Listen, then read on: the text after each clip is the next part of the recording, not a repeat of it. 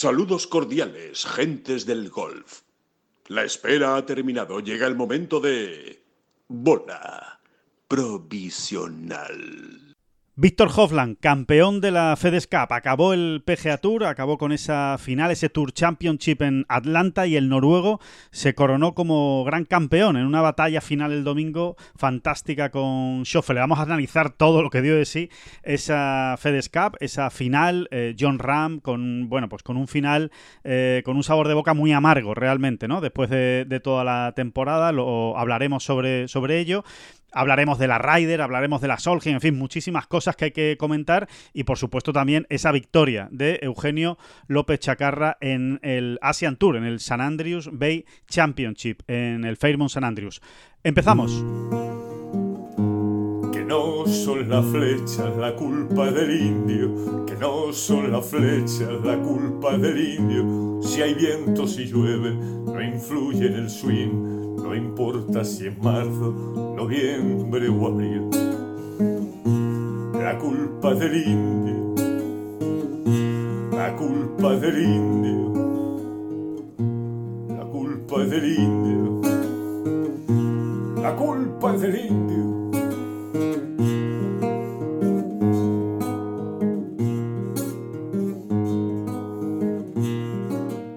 Hola, ¿qué tal? Muy buenas, saludos a todos y bienvenidos a esta bola provisional de lunes 28 de agosto. Se acabó el PGA Tour, se acabado una nueva temporada del circuito americano con esa FedEx Cup y con esa victoria de Víctor Hofland que en cierto modo es sorprendente, pero en cierto modo tampoco lo es, tal y como están montados los eh, playoffs. Pero eh, ahí fue una victoria además por derribo, ¿eh? una victoria contundente con cinco golpes de ventaja. David Durán, muy buenas, ¿qué tal? ¿Cómo estás? Muy buenas. Ahora, ahora reabriremos ese debate, ¿no? Sobre si los playoffs son, eh, son como tienen que ser, ¿no? Porque yo creo que, bueno, precisamente el hecho de habernos puesto en, en, la situación que hemos llegado este año con John Ramay arriba, número uno, pues sobre todo en España diría yo, ¿no? Que, ha avivado más este debate, ¿no? claro, claro, claro, sí, sí. El, hecho de eh, separar, digamos, ¿no? El rendimiento de toda una temporada con lo que ocurre finalmente en los playoffs. Si se puede hacer de otra manera, de una manera que eh, a lo mejor, no sé, eh, pueda ser más justa, ¿no? Sí, eso lo, lo abordaremos primero. Bueno, pues ese triunfo, ¿no?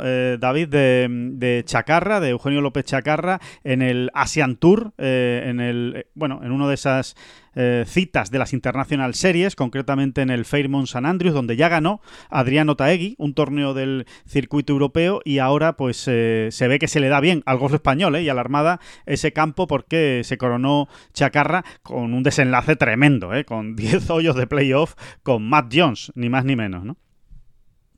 Sí, 10 hoyos de playoff, eso curte, ¿eh? Eso, por, ahí sí que no... Pierdes años de vida, básicamente. Por, ahí sí que no hay duda, ¿eh? Eso, eh, un playoff de 10 hoyos ya, ya es para ti, ¿eh? Ya es para ti, eso te lo llevas para siempre porque son... Mm, bueno, hay, hay que pensarlo bien, ¿eh? Son dos horas y pico más. Claro. Dos horas largas, largas, ¿eh? Más de juego a, a lo que ya traías, ¿no? De una, de una jornada dominical que siempre desgasta más también, ¿no? sobre todo cuando estás ahí arriba luchando por el triunfo. En fin. Eh, Al final es una vuelta y media, ¿no, David? Al final es jugar una vuelta y media, el domingo. Más de una vuelta y media, de hecho. Sí, exactamente. Eh, al final, fíjate, quizá por esto, aunque sea solo por esto, que no es poco, yo le doy más valor a, esta, a este triunfo de Chacarra en, en, en un torneo de las International Series del Asian Tour que a la que obtuvo hace 10 meses en Leaf Golf. Obviamente, aquella pues seguro tuvo más resonancia y desde luego una repercusión pecuniaria ¿eh?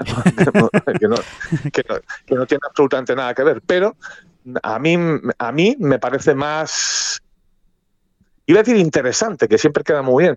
No, fíjate, me parece hasta más importante. Que tiene más peso. En la, en la, carrera de este, en la carrera de este jugador, sí, sí, yo, yo creo que sí. Tiene más peso. Hombre, desde luego, primero es un torneo a cuatro jornadas, eh, hay un corte de por medio, estás jugando contra 144 jugadores, en fin, eh, evidentemente sí que sí que tiene, sí que es otra, otra dimensión de, victoria que nada tiene que ver con, con la de con la de Leaf Golf. Habrá gente que valore más la de Leaf Golf por los nombres importantes que había. Pero es verdad que esta semana también había bastantes nombres de Leaf Golf. No estaban los más importantes, pero sí había un buen número de jugadores de, de Leaf Golf eh, en el torneo de San Andrews.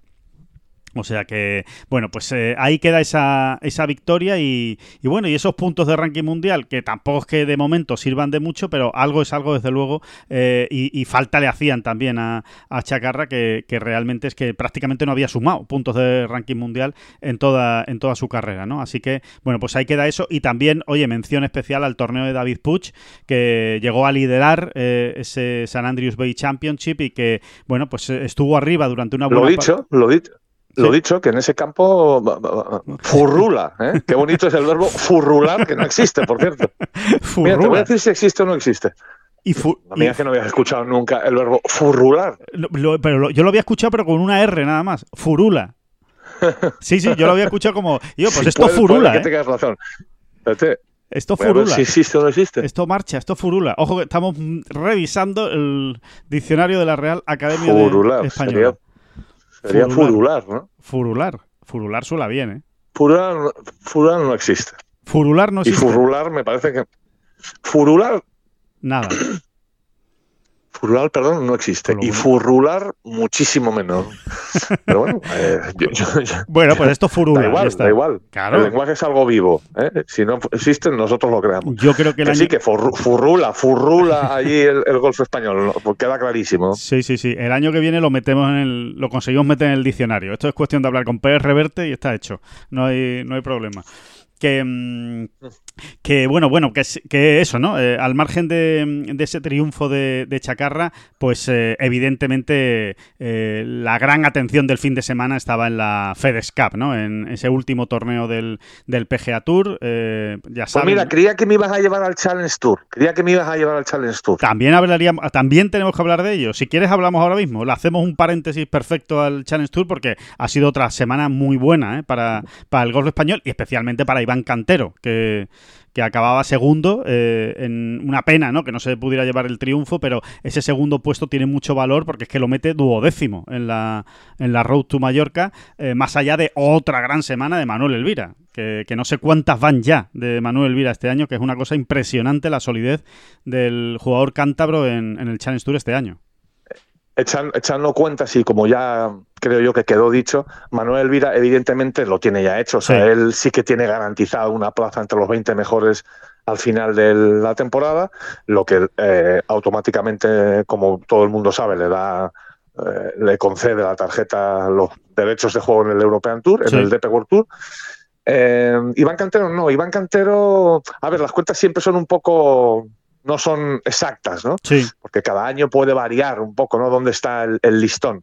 Pero mm, da toda la sensación de que Iván todavía tiene que hacer un poquito más. que sumar un poquito más para garantizarse eh, un puesto entre esos 20 mejores, ¿no? Sí. Eh, ahora, evidentemente está súper bien orientado y, eso, es realmente sumar un poco más aquí y allá para llegar a la final del Challenge Tour con los deberes hechos, ¿no? Que, y evitarnos las, sí, las, fatiguitas de otros años. Sí, sí, la angustia, la angustia vital que, supuso, por la angustia, ¿no? O sea, el, mal rato que se pasó, que pasó en primer lugar él, ¿no? Alejandro el Rey, el año pasado en la final del Challenge, y, de paso todos los demás, eh, es mejor quitárselo, quitar, quitarlo de la ecuación, ¿no? Porque es que es, terrible. Sí, te lo puedes ahorrar mucho mejor, efectivamente. Y tan importante es conseguir la, tarjeta del Challenge Tour, eh, o sea, del circuito europeo a través del Challenge Tour. Pues, pues, claro que es importante. Si no, miren quién ha ganado esta semana en el circuito europeo, ¿no? Un jugador precisamente que el año pasado consiguió la tarjeta a través del Challenge Tour, Todd Clements, y que acabó en el puesto 16 de la Road to Mallorca y, y logró una de esas 20 tarjetas, ¿no? O sea, que efectivamente es un paso natural y, fantástico. De todos los que vienen del Challenge Tour normalmente eh, suelen rendir bien, suelen hacer las cosas muy bien en el circuito europeo. Que, mm, bueno, Todd Clemens, ya que lo ha citado, es una de esas muestras de que el golf es inescrutable, inexplicable eh, y maravilloso, claro, al final, ¿no? Porque, mm, claro, le ves jugar ayer a este muchacho, por ejemplo, eh, supongo que toda la semana, pero ayer es cuando más se te queda, ¿no? Y cuando, y cuando más tiempo le dedica también la televisión, ¿no? Eh, y te quedas pasmado, ¿no? Pasmado, dices, ¿delante de quién estamos, no? Sí, una mezcla entre Rory McIlroy y Tiger Woods, más o menos. Exactamente, o, eh, ¿esto qué es? Pero la, retransmisión del Tour Championship con Víctor Homeland a la cabeza en plan no, empezaba más tarde, ¿eh? es lo que te acabas preguntando. Sí, sí, es una, una, una, pasada. O sea, cómo jugó Clemens ayer fue absolutamente increíble, increíble, ¿no? Esos 63 golpes y, y bueno, y son esas cosas que tiene el golf, David, que no sabes de dónde salen. Y seguramente, bueno, seguramente no. Estoy seguro que ni el mismo Clemens a día de hoy, ahora mismo, en esta hora que estará escuchando la bola provisional, está pensando lo mismo. Está diciendo, eh, ¿y, esto cómo, cómo lo puedo repetir? O sea, ¿cómo conseguimos tratar de repetir esto las próximas semanas? ¿no? Que al final esa es la clave de todo, ¿no?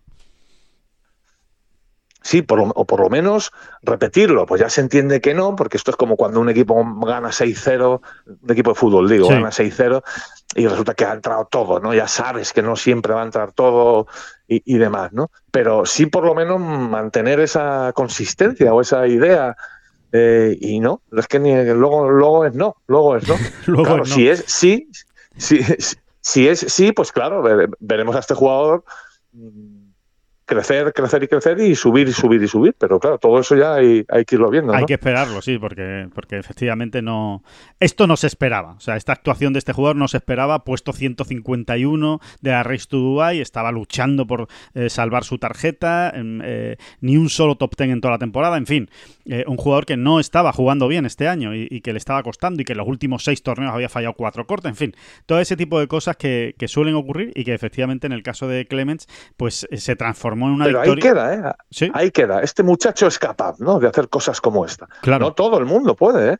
Este muchacho sí es capaz de hacer cosas como esta. Acuérdate de en, dónde queda ya el recuerdo de McKibben, ¿no? El jovencísimo norirlandés que nos dejó mm, asombrados, ¿no? Este, esta misma temporada, con 20 añitos, de qué manera ganó su, por primera vez en el, circuito europeo. Eh, y ahora, bueno, pues McKibben, ¿dónde está ahora mismo? Un poco guadianesco el tema. Sí. Pero bueno, pero, eh, pero, está ahí. Es, es un jugador que. Exactamente, ¿no? O sea, lo meto en el mismo grupo, ¿no? Diciendo, sí, sí, pero estos tíos son capaces de hacer este tipo de cosas, por algo será, ¿no? Por algo será. Incluso, incluso David, tenemos también el ejemplo muy reciente la semana pasada de Daniel Brown, en, el, en Irlanda del Norte, que también ganó arrasando, ¿no? Y, y, mostrando un nivel de golf que tú dices, bueno, esto, esto cómo, cómo puede ser, ¿no? Pegando tirazos, dejándolas muy cerca, metiendo muchos pads. Y bueno, tampoco ha sido tan desastre Daniel Brown la semana después, ¿eh? O sea que esta semana en Praga ha hecho top 20. O sea que, que, le ha dado buena continuidad a la, a la victoria, pero sí es verdad que, que ocurre muchas veces que te va dejando esos nombres para ver qué ocurre, ¿no? Para ver qué pasa con ellos. Es interesante ver qué pasa con ellos es esa sensación de que el golf nunca para, ¿no? Eh, más que eh, una sensación más potente, mucho más potente que en ningún otro deporte. Yo me pongo pesadísimo con, este asunto, pero es que es verdad, no existe esto. O sea, este, este ir y venir de estrellas, vamos a decir así, ¿no? O de jugadores brillando tanto, eh, demostrando tanto, haciéndolo tan bien, este ir y venir no, existe. Esto, esto no existe, ¿no? Es, claro. es verdaderamente curioso, ¿no? y, y es eso, ¿no? Que le concede al golf un, es una peculiaridad absolutamente única, ¿no? Sí. Diría yo. Absolutamente. Es brutal, es, es, es, brutal. Es absolutamente brutal. Es que no existe, no existe en, ningún otro deporte una, una, una cosa así, ¿no? De, de, estos, estos cambios de una semana para otra, ¿no? Tan, tan brutales, ¿no? En el rendimiento de los, de los jugadores, ¿no? Em, David, eh, playoffs, Víctor Hofland. Eh, Estás muy contentito tú con la victoria de Ingebrigtsen, ¿no? En la final del 5000. Es, es un ser absolutamente odioso, eh, Ingebrigtsen. La verdad es que no lo, no lo puedo. Ingebrigtsen. Ingebrigtsen, sí, sí. No, es que no lo puedo evitar, no, no puedo con él, no puedo con él. No puedo con ese nivel de chulería eh, tan, tan, tan brutal, ¿no? Y, y, ya no. Y, ya, y, es un atleta excepcional, o sea que una cosa no quita la otra, ¿eh? O sea que eh, es simple y llanamente que un tema de piel, que no, que no me no me gusta los gestitos que va haciendo, no me gusta cómo trata a sus compañeros, cómo se dirige hacia sus compañeros, ese nivel de superioridad, ¿no? De, da la sensación de que siempre está mirando por encima del hombro, ¿no? A, todos los atletas que compiten con él, con lo cual reconozco que me dio mucha rabia que, ayer eh, le ganara a Mou Katir, al, al español, aunque hizo un carrerón. Y me alegré muchísimo de que en el 1500 le ganara el, el, británico, el escocés, en esa, en esa recta final, ¿no? En, esos 150 últimos metros que le acabó ganando. Pero sí, sí, no, no es. No, es todo lo contrario a Hofland, David.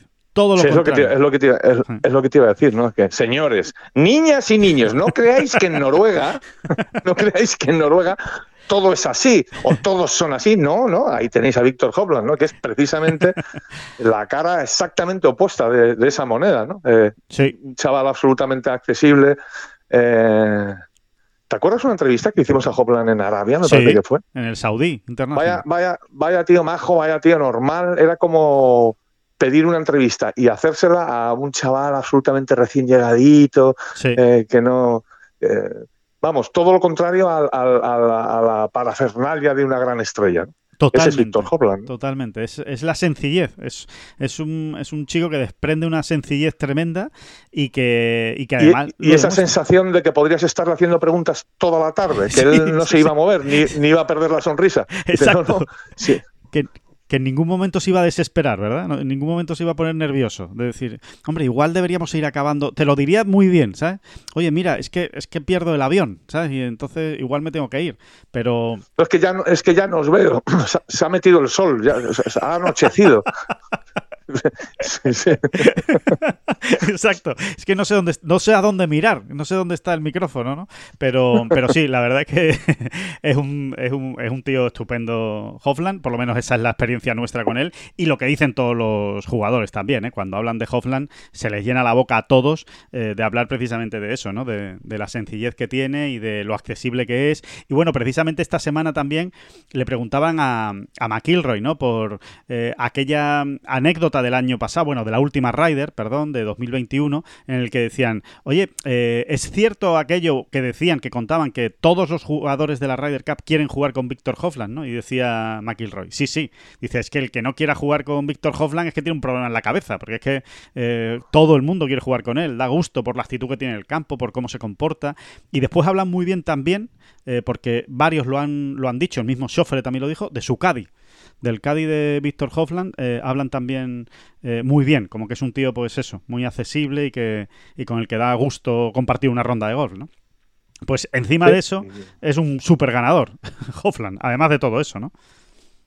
Sí, y luego, a pesar de ser nórdico o noruego y de ser un buen tipo, como todo el mundo dice, y más o menos yo creo que todos vamos comprobando, eh, es que además tiene también su, su vena o su beta eh, cómica, porque por lo visto, y a pesar ¿no? de perder y de la manera en que perdió Europa en Whistling Straits, ¿no? la, la, la donde debutó Víctor Holland, realmente sorprendió a todos eh, la capacidad que tiene este, este muchacho de hacer reír. en, situaciones normales, ¿no? En situaciones normales. Sí, sí.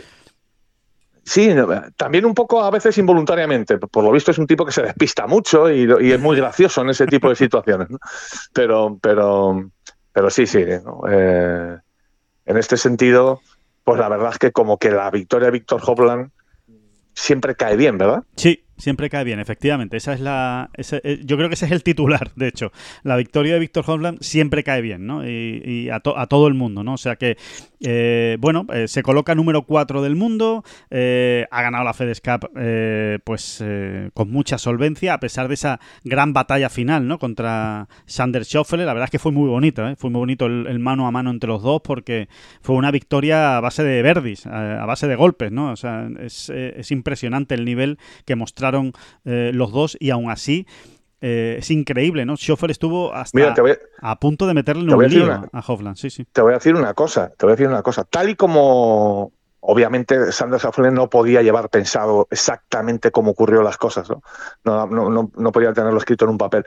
Pero tal y como ocurrió todo, eh, la emboscada en la que le metió Schoffel a Hofland, normalmente te diría en un 90% de los casos es mortal de necesidad. ¿eh? Es decir, tú eres el líder, sales con una ventaja bestial y, la emboscada en la que, insisto, en que le organizó, o sea, comenzando, pues, pues creo que fueron cuatro o cinco veces en los primeros siete hoyos, em, normalmente es mortal de necesidad porque es que deja al líder sin respiración, ¿no? Lo deja eh, y es muy difícil recuperar. Pero, acá es que este Hoplan era inabordable realmente, ¿no? Totalmente. cada Sí, sí, sí, es que... Y también, ¿no? A cada tiro bueno de Sofeli prácticamente contestaba con uno similar o mejor.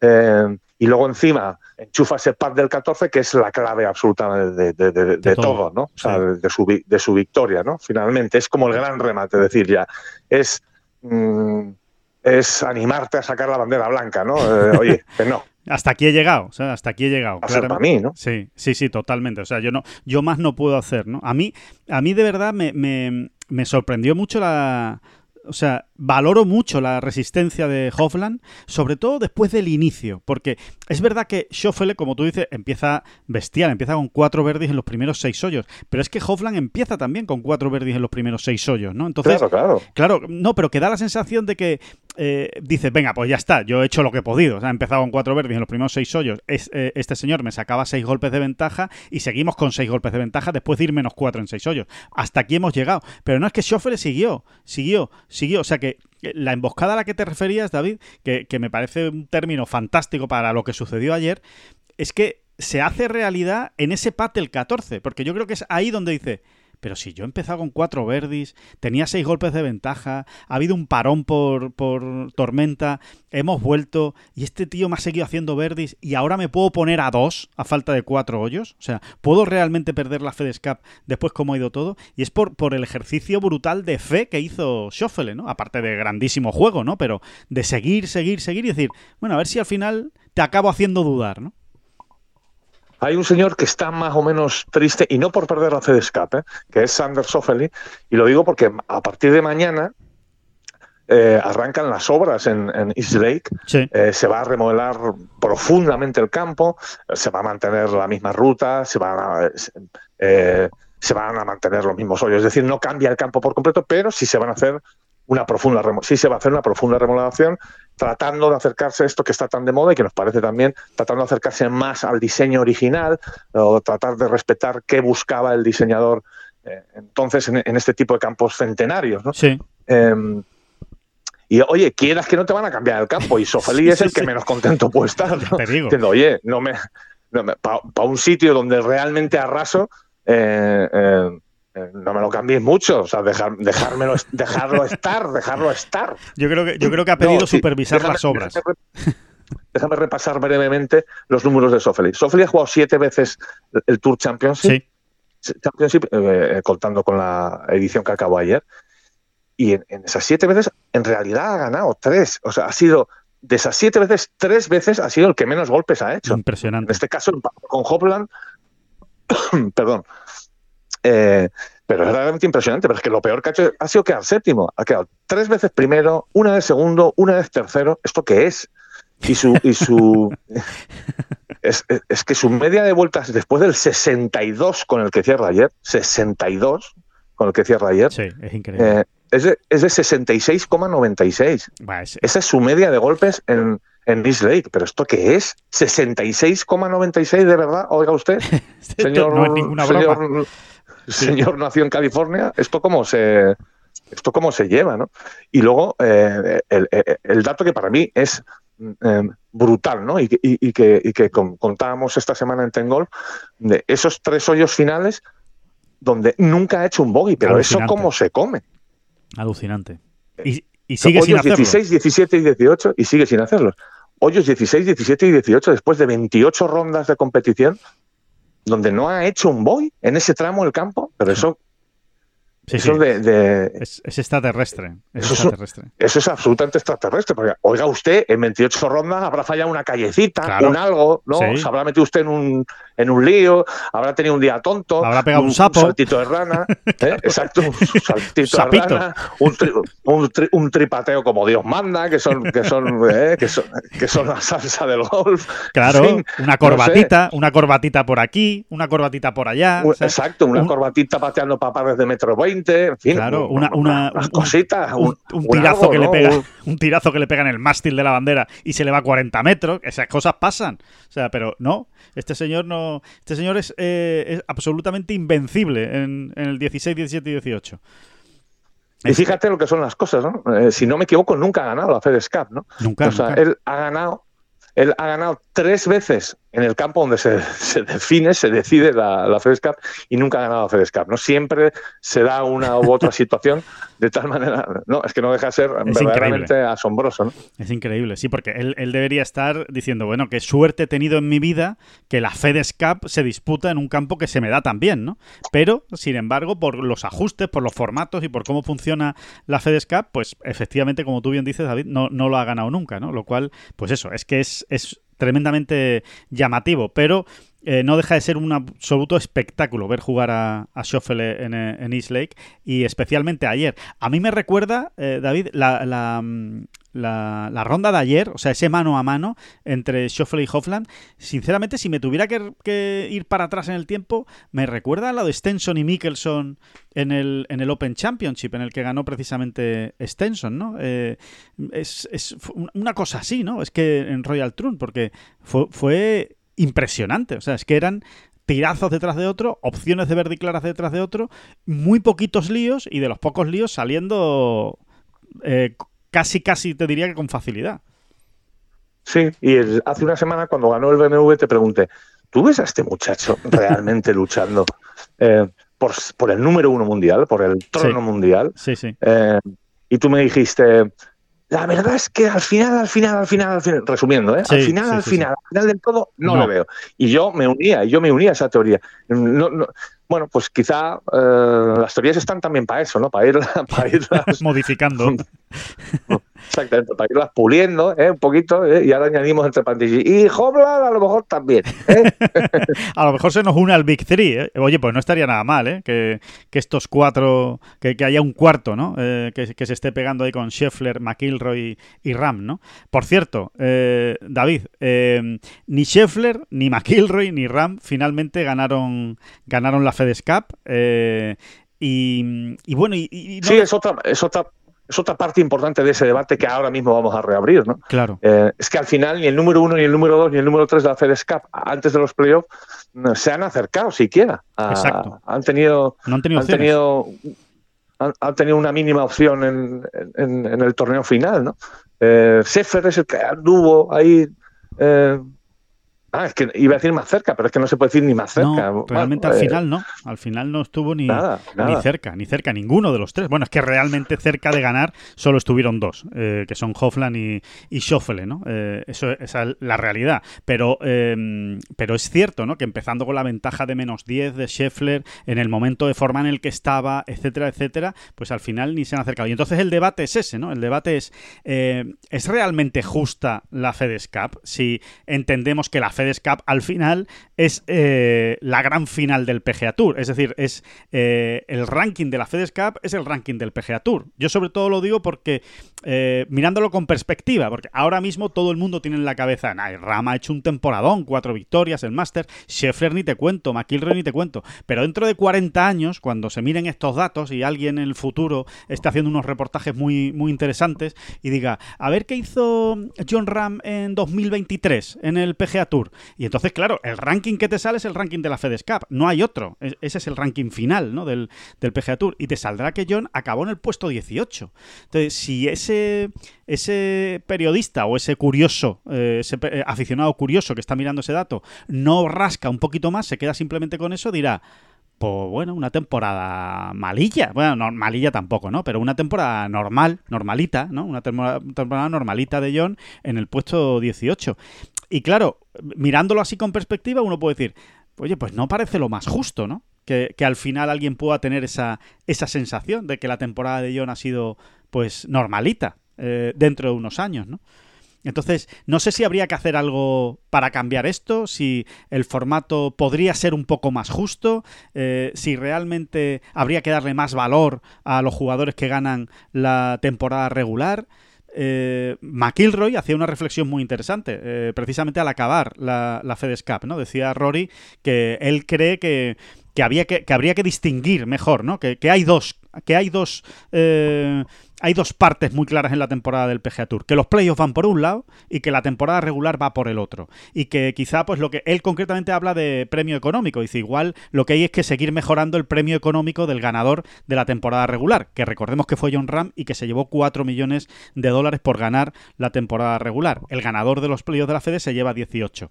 Entonces venía a decir algo así, ¿no? Yo creo que incluso a lo mejor David, para separar todavía más una cosa de la otra, habría que establecer dos clasificaciones diferentes. Es decir, señores, esta es la clasificación final de la temporada regular del PGA Tour, así ha acabado, y que cuando uno la busque la encuentre, es decir, que en el, que en el PGA Tour uno pueda encontrar fácilmente esa clasificación, esa estadística, y que incluso se pueda reconocer con un trofeo estaría bien, ¿no? Que, haya un trofeo que, pues igual que el que gana la FedEx Cup se lleva el Jack Nicklaus, pues que a lo mejor el que gane la temporada regular se lleve el Tiger Woods, yo que sé, o me da igual, o le, pongamos el nombre que le, que le pongamos.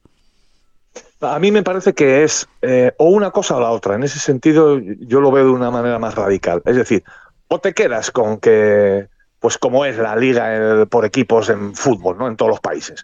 Hay una liga de la regularidad, se suman unos puntos y al final, eh, si lo que tienes es un campeón a tres jornadas del final y eso le resta emoción, ¿qué le vamos a hacer? Ya, ya vendrá el año que viene donde a lo mejor eh, ocurre de otra manera. o eso o, unos playoffs en, toda su expresión, y, como, como, son ahora. son ahora mm, La parte esta de esta idea que aporta McIlroy es que creo que es al final es un, es un parche que en ningún caso tendría resultado, porque mm, eh, ¿qué ganas con eso? Sí, no, mira, este señor realmente ha ganado el calendario regular y ahora nos vamos todos a jugar unas finales. Eh, y, cómo considera el aficionado, porque al final lo importante es qué considera el aficionado, a qué le da importancia. ¿Quién ha ganado? Em, el, aficionado al final va a preguntar, ¿pero quién ha ganado entonces?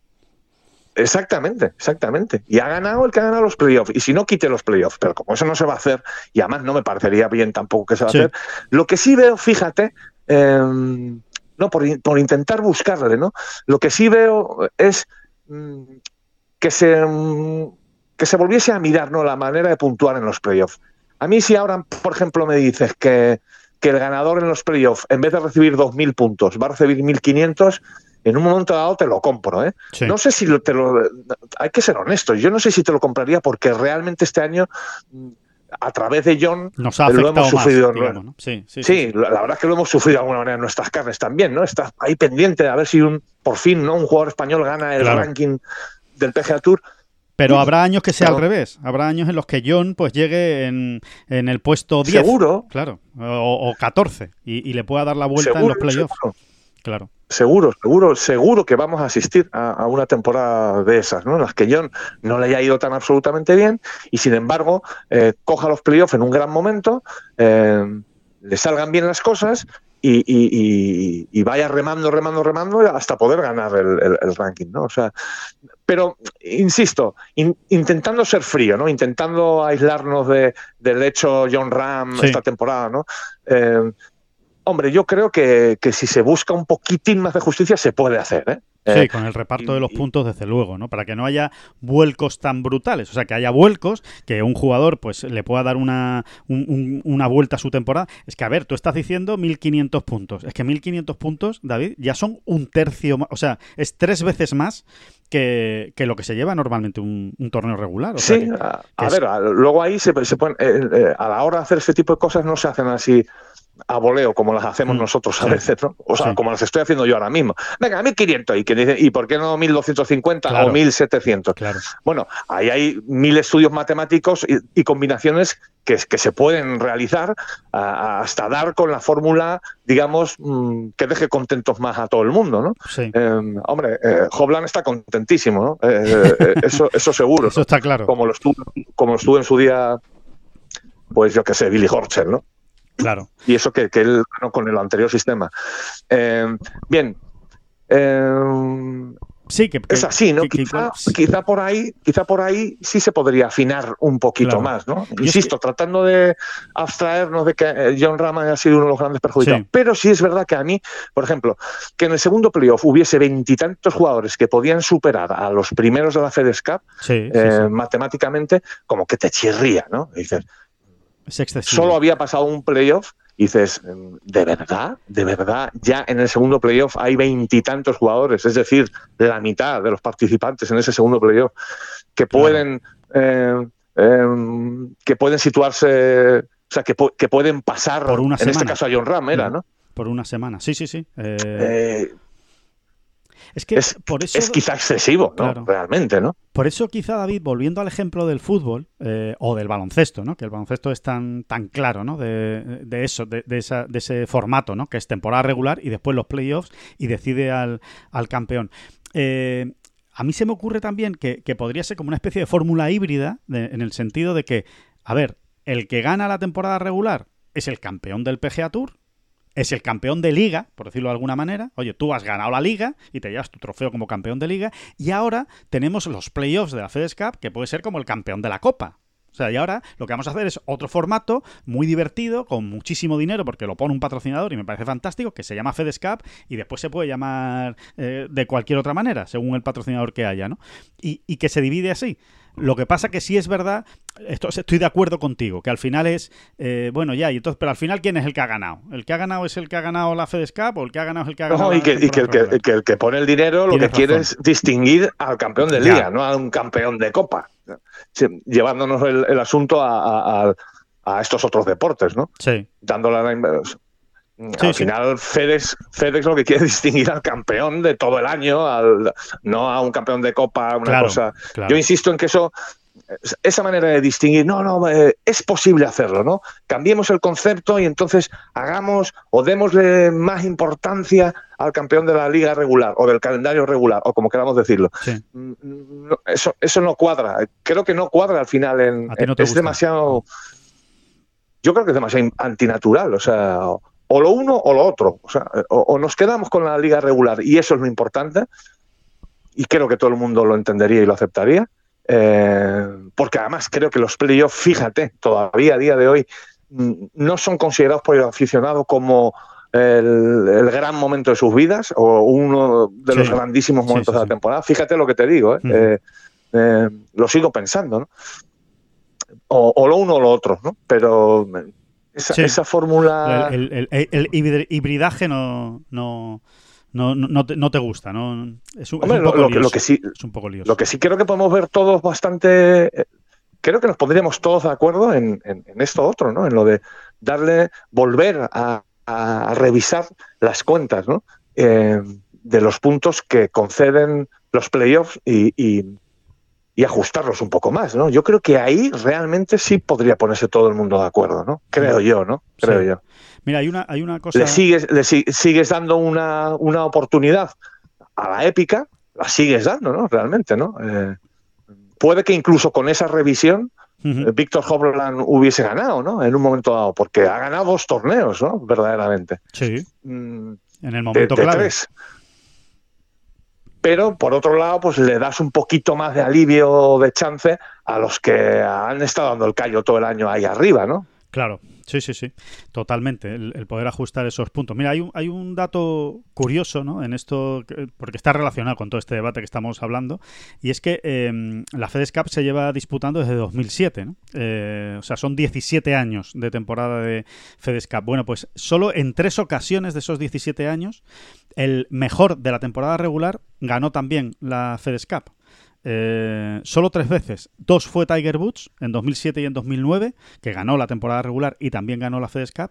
Y la otra vez, la última, hay que remontarse a 2015 con Jordan Speed, que, que, ganó, que ganó la temporada regular y que, y que al final fue también el campeón de la, de la FedEx Cup, ¿no? O sea, solo tres veces, eh, es, es, curioso. Y también hay otro dato curioso, que en esos 17 años, solo en tres ocasiones también, eh, ganó la FedEx Cup un ganador de Mayor de ese año. O sea, las otras 14 veces, los otros 14 campeones de, de FedEx Cup no ganaron ningún Mayor ese año, ¿no?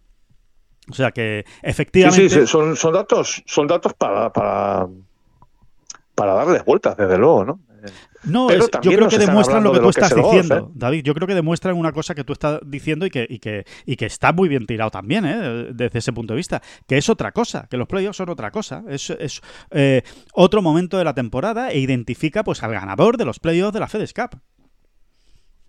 Y, ya está. Pues. Y no es, eh, no es un. Quiero decir, la, la FedEx Cup no es un, un campeonato de regularidad. No lo es un campeonato de regularidad. Al final es pues el que mejor ha jugado los playoffs. Normalmente es el que se suele, suele ganar la FedEx Cup. El que mejor ha jugado los playoffs pues eh, eh, ya está. Y con este formato además, en el que en la final, digamos, hay unos golpes de corrección, es decir, que al final realmente le estás sacando dos golpes al segundo, eh, tres al tercero, etcétera, etcétera, pues todavía se iguala más. Es que realmente en la final, pues pueden pasar muchas cosas. De cinco veces, solo dos veces ha ganado el número uno, ¿no? O sea, a día de hoy ganan más veces jugadores que no llegan como número uno a esa final que, que los que llegan como número uno, ¿no? Bueno, esto en primer lugar eh, vuelve a hablarnos de, la, de, esa peculiaridad única y fabulosa del golf. Es así. verdaderamente la en ningún otro deporte existe tanta igualdad entre los 100, 200 o 300 mejores del mundo. eso no existe, eso no, se da, no, es imposible. Solo ocurre en golf. Eh, y aunque no lo sepamos o no lo verbalicemos así, eh, es una de las cosas que a todos nos atrae del golf, verdaderamente. ¿no? Sí, sí, es lo que lo hace único. Sí, sí. Totalmente. Realmente es una de las características es absolutamente peculiares ¿no? del golf. Pero, por otro lado, pues a lo mejor mm, realmente hay que revisar un poquito, ¿no? Un ajuste, ¿no? Un ajuste y a ver qué va pasando, ¿no? Y a ver qué va pasando. Un ajuste en los puntos. Pero, pero, pero no sé si me explica bien. Yo, yo sí creo ¿eh? que el ganador de, los este, este año en concreto, mm, quienes piensen como yo lo diremos con gran dolor, ¿no? Porque John no ha, podido ganar la FedEx Cup, pero yo sí pienso que el ganador de, la FedEx Cup, de los playoffs, es el ganador del año, el ganador de la FedEx Cup. Sí lo pienso, está así establecido y, y, y, es así, ¿no? Y es, y es también una prueba tremenda, ¿no? Para, para el número uno, el número dos, el número tres, ¿no? Que tienen que seguir remando y remando, ¿no? La verdad es que eh, es un poco duro para ellos, ¿no? Y la prueba está ahí, ¿no? De 17 solo tres, ¿no? Consiguieron. Sí, sí, sí. Es como que es difícil, ¿no? Darle continuidad. Y ahora llegan los playoffs y tengo que seguir empujando. Pero sí, es verdad. Antes de empezar esta bola es Muy difícil. Eh, David, antes de empezar esta bola provisional, hablábamos precisamente de este tema, ¿no? Tú y yo por teléfono, antes de, empezar a, grabar el, programa. Y, me decías una cosa que, tiene todo el sentido, que es, que es que en el fondo es como. Ah, recientemente acaban de terminar los campeonatos del mundo de atletismo, ¿no? Pues en el fondo es como los campeonatos del mundo de atletismo, ¿no? O, como los Juegos Olímpicos. Eh, tú al final eh, llevas un año extraordinario, tienes la mejor marca de la temporada, eh, llegas como gran favorito a la final de 1500, pero si no te sale la carrera, ese día no te van las piernas, no estás bien, o hay otro que está mucho mejor porque ha llegado fino, fino filipino a la final del Mundial o a la final de los Juegos Olímpicos, se acaba llevando la medalla de oro eh, en los Juegos Olímpicos. Eh, sí, no, realmente, realmente el atletismo, que es otro deporte individual, en ese sentido, por ejemplo, si nos fijamos en los campeonatos del mundo que acaban de terminar o en unos Juegos Olímpicos, son muy playoff, si lo piensas bien. ¿no? hay unas rondas clasificatorias donde tienes que. Es que no hay tu tía, tienes, que, tienes poco margen. ¿eh? Pues en 1500 entran los tres primeros de cada serie y de ahí pasas a semifinales. Y en las semifinales, pues tendrás que hacerlo muy bien en tu semifinal para pasar a la final. Eh, en realidad, esos son los playoffs del atletismo. ¿no? Eh, y cada año, pues prácticamente hay un europeo, y cuando no hay un europeo en unos mundiales, y cuando no hay unos mundiales, hay unos Juegos Olímpicos, ¿no?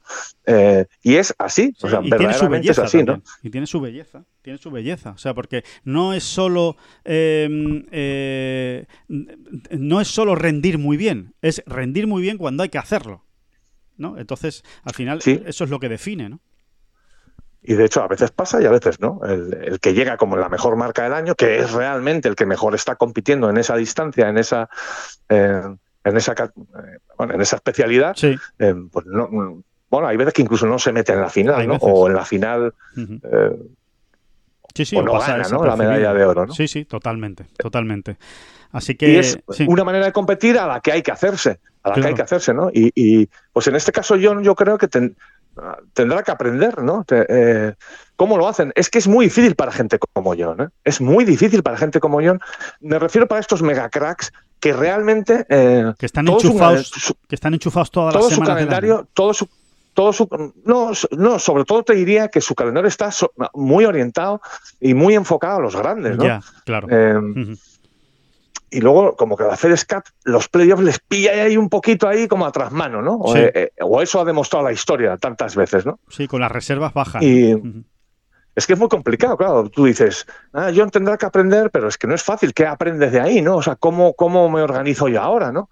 Eh, no es tan sencillo, no es tan sencillo, pero eh, habrá sacado, ¿no? Sus, tendráis sus notas apuntadas, decir, bueno, eh, porque verdaderamente, a ver, tampoco es normal, ¿no? El, el, el, tampoco ha sido nada normal el, eh, la actuación de John en, estos, en estas tres semanas de playoff, ¿no? Tienes ahí unos datos muy buenos, Alejandro. Eh, si, revisas toda su carrera, ¿qué es lo que pasa? ¿Qué es lo que ves? Pues, eh, pues que sin ninguna duda ha sido la peor secuencia de tres semanas de John Ram desde que es profesional. La peor secuencia. Recordemos que en Memphis, en el primer playoff, acabó en el puesto 37. Jugaban 70.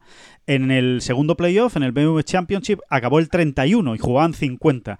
Y aquí ha acabado en el puesto 21 y jugaban 30. Es decir, que durante tres semanas seguidas ha acabado por debajo de la media, peor que la mitad de la tabla, eh, por debajo de la mitad de la, de la tabla. Si miramos toda su carrera, si miramos todos sus años desde 2016 que se pasó a, a profesional, no le ha ocurrido nunca. Nunca y nunca es nunca, o sea, no hay ni una ni una ni un ejemplo similar, lo más parecido, pero pero claro, que es que no llega ni a, ni a acercarse a esto, pues este año, por ejemplo, en el Arnold Palmer acabó el 39, pero claro, eso era un torneo completo de 140 jugadores. Eh, o sea, que pasó el corte, etcétera, etcétera, estuvo entre los mejores, entre la mitad mejor. Nada, nada, no tiene nada que ver, no, tiene nada, que, ver. En el de Player se retiró, con lo cual no cuenta evidentemente, y en el Match Play acabó el 31, que es otro formato y no tiene nada que ver, ¿no? Eh, curiosamente, las dos veces en su carrera, que ha ocurrido solo dos veces, que, fue en 2019 y 2017, que falló dos cortes consecutivos, solo le ha ocurrido dos veces en su carrera como profesional, fallar dos cortes consecutivos, pues eh, tanto la semana antes de fallar esos dos cortes como la semana después, acabó en el top 10. Así que realmente tres semanas tan malas como en estos playoffs en cuanto a resultado, no las había tenido nunca John.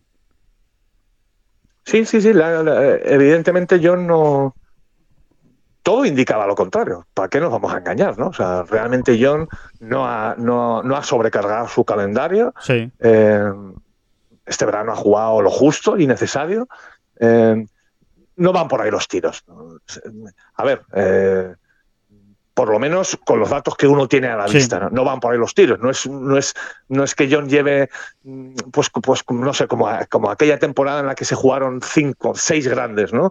Aquella temporada que era sobre otra temporada por culpa de la pandemia, ¿no? Nos acordaremos, ¿no? Sí, exacto. De, como, de como de septiembre de 2020 a, a julio de 2021 se jugaron seis grandes, Y aquello para los grandes jugadores mm, realmente fue eh, devastador, ¿no? Eh, física, mentalmente, de todas las maneras, ¿no? No, no, por ahí, por ahí no han ido los tiros esta temporada, ¿no?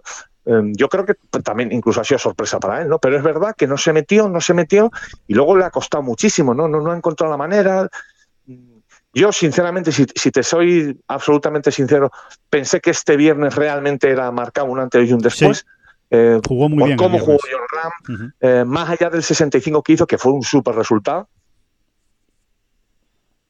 Es que, es que jugó muy bien. Perdón, perdón, que las cosas del directo, que me ha entrado una llamada. nada, nada, no, no, pasa nada. Sí, sí, más allá del 65 es cómo jugó, ¿no? Que volvió a recuperar esa soltura desde el tee, eh, pegando muy buenos tiros, y jugando muy bien al golf. Bueno, sí, realmente como no lo veíamos en meses, salvo quizá aquel sábado de locura en, el Open, ¿no? En Royal Liverpool, que fue, bueno, pues eso, ¿no? Una, una, perla, ¿no? Una perla pero sí, yo pensé que, que, iba a haber un antes y un después. Sinceramente pienso también que el sábado juega muy bien al golf y, y, se encuentra con lo que se ha encontrado, o sea, con lo que no quedaba más remedio, ¿no? Estaba escrito, ¿no? Parecía como que estaba escrito que, que a John le fuese mal en estos playoffs, ¿no? Porque cuando parece que le está dando la vuelta, vuelve a jugar un buen golf, te diría que casi igual de bueno que el día del 65, y se, va, se va al hotel, a la casa, a donde esté, con un 71 que no, que no tenía. bueno, un 71 que al final es justo, es justo, porque sumas los golpes y, dan 71, ¿no? Eh, que, eh, que, diría, que diría, pero, que diría pero grullo, ¿no? Es lo que tiene el golf. Pero, pero bueno, es eso, ¿no? Realmente le pegó muy bien al driver y justo va a fallar en el hoyo donde no puede fallar porque claro. trabaja al agua, en fin, todas estas cosas, ¿no? Sí. Eh, sí, un cúmulo de un cúmulo de desgracias, que todo que todo te va en contra y que y que hace que pues que el pad que tienes que meter no lo metes y que efectivamente te vas al agua en el lugar menos indicado, ¿no? Pero eh, yo, poniéndonos en la piel David del que nos esté escuchando ahora, ¿no? Esta bola provisional y que es un aficionado al gol, pero tampoco es un tío que esté tan metido, ¿no? Que es que, es que digamos que lo ve todo, que tal. Seguro que se estará preguntando, pero ¿y entonces cómo explicamos lo que le ha pasado a, a John Ram estas tres semanas en los playoffs y concretamente en la, en la final? Es que realmente es difícil, ¿no? De, de, llegar a una conclusión, ¿no? Eh, ¿qué, es lo que le ha pasado? ¿Cuál, cuál, ¿Cuál ha podido ser el problema? Quizá es precisamente el, eso que tú decías, ¿no? Que yo creo que lo explica también muy bien. El me preparo muy fuerte para las semanas de los medios y después no es tan fácil volver a rearmarse y decir, y ahora otra vez, que encima no es solo una semana, sino que son tres semanas en las que tengo que estar a tope, porque si no, eh, me pasan por la izquierda o por la derecha. Sí, sí, claro, por eso decíamos hace unos minutos que esto no es tan sencillo como sentarse con tu equipo y decir, a ver, ¿qué lecciones vamos a aprender de todo esto que nos ha ocurrido, señores? Eh, comience usted, señor, señor preparador físico. Eh, no, esto, esto, esto no es así, claro, las lecciones eh, son muy complicadas de, sacar a veces, ¿no? los diagnósticos. A lo mejor tenemos ahora a John delante y le preguntas, pero John, ¿qué ha, cambiado ¿Qué ha pasado? ¿Qué, ¿Qué, ha cambiado en la preparación? ¿Se ha cambiado algo? Te diría, no sé, si es que no, no, ha cambiado nada. claro. Yo llegué, yo llegué al primer playoff perfectamente dispuesto, ¿no? Yo creo que son situaciones que se van dando y que van mermando puntualmente la confianza o te provocan cierta em, sí, ciertas prisas Y, no terminas y no terminas y, un día y otro y, todo va afectando al día siguiente y son al final son pequeños detalles, ¿no? Verdaderamente. Claro. Pero bueno, yo siempre he dicho, ¿no? Yo siempre he dicho, siempre he pensado que John no es un tío que precisamente em, lo haya tenido todo de cara. O sea, si al final revisas su sí, sí, sí, revisas su su carrera, eh, eh, y, no es un tío que lo haya tenido de cara, por eso le doy todavía más valor a lo que hace John. O sea, él da igual, vuelve, percute, ¿no? Eh, pero uno piensa en aquel memorial que pierde por culpa del COVID cuando lo tenía ganado. Uno piensa en lo que le ocurre en los Juegos Olímpicos, que no pudo ir por el COVID de nuevo. no es un tío al que todo le venga de cara, ¿no? No es un tío que mm. tampoco... No, yo creo que John yo creo que John se lo ocurra mucho, ¿no? Y yo creo que al final es lo que nos enamora de John Ram, ¿eh? Em, todo lo que tiene, el tío ha puesto ladrillo a ladrillo él, ¿no? Sí, sí, sí, sí, totalmente, totalmente. esa es la sensación que tengo yo con John Ram. No es que a otros les venga dado por inspiración divina, ¿no? Pero sí es verdad que hay deportistas, o golfistas en este caso, como que les, bueno, pues que encuentran esa manera de que todo venga más rodado, o de demostrar su talento en cada momento, de, de acertar con la manera de pensar en el campo. Yo creo que John no, yo creo que John se, se, se, pega con el muro una y otra vez, pero luego se da cuenta y, la semana siguiente le tienes en, en, una burbuja que te sorprende. Y no sé, para mí en ese sentido John es pues un tipo muy, muy interesante, ¿no? Sí, sí, sí, Y, y, además que realmente es que no... O sea, él no deja de aprender, no deja de mejorar, no deja de, crecer como, jugador. Y, la verdad es que eh, está muy basado en todo eso que tú estás explicando, ¿no? En esa capacidad que tiene de sobreponerse a los obstáculos, ¿no? O a, los problemas, ¿no? Que, le van... No es un tío con suerte, no es un tío con suerte, es un tío que gana el Masters saliendo por el clarísimamente peor lado del cuadro, pero clarísimamente, eh, pero lo gana así. Y, dices, y, eso pasa, eso deberíamos eh, eh, cuidar todos de que pase así a la historia, ¿no? Que estas cosas también se olvidan rápido. De hecho, ya las habíamos olvidado prácticamente, ¿no? Y no lo tiene fácil. Dice, venga, vas a ganar tu primer máster, vas a salir en el mejor lado del cuadro, no sé qué. No, no, no, no, no, no fue así, no fue así, no fue así.